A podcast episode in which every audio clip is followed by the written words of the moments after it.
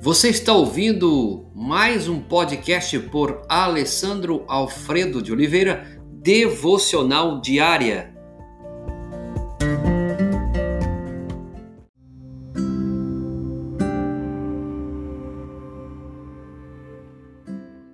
A segunda ferramenta que Deus nos dá para o crescimento, para efetuar a nossa salvação, é seu espírito.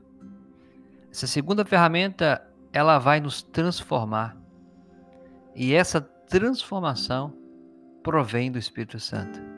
Quando nos entregamos a Cristo, o Espírito Santo nos convence do pecado, da justiça e do juízo e nos leva a orientar nossa vida e nos dá poder, como tem em Romanos 8, versos 9 e 11. O Espírito de Deus nos dá nova vida, nova força, nova vitalidade, novos desejos para fazer o que é certo, para fazer o que é correto.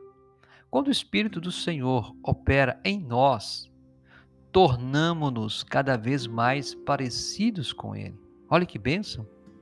Então, como que você vai ter um caráter transformador?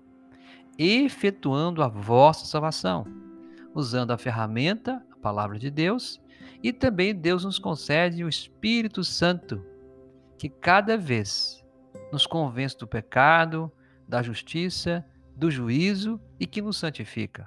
Se você não consegue extrair nada mais da sua vida a não ser coisas ruins, está perdendo tempo. O principal propósito de Deus em sua vida é torná-lo parecido com Jesus Cristo.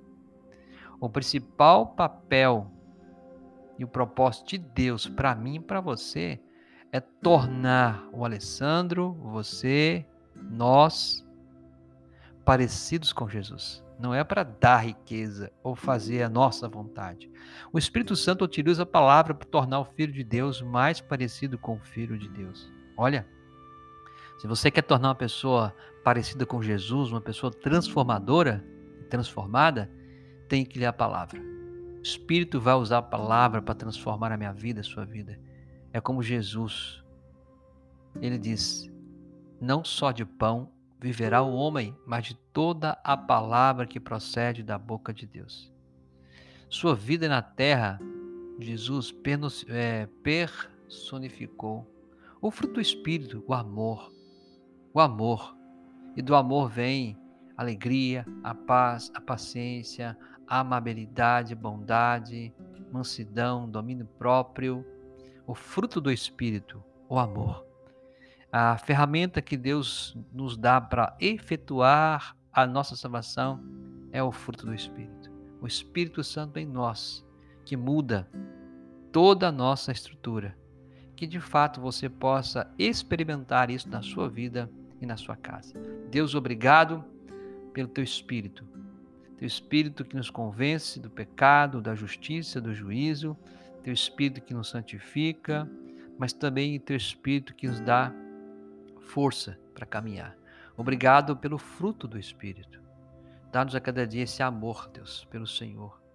E nesse amar o Senhor de toda a alma e de todo entendimento, possamos a cada dia crescer na graça e no conhecimento, desenvolvendo a nossa salvação. Obrigado por tudo, em nome de Jesus. Amém.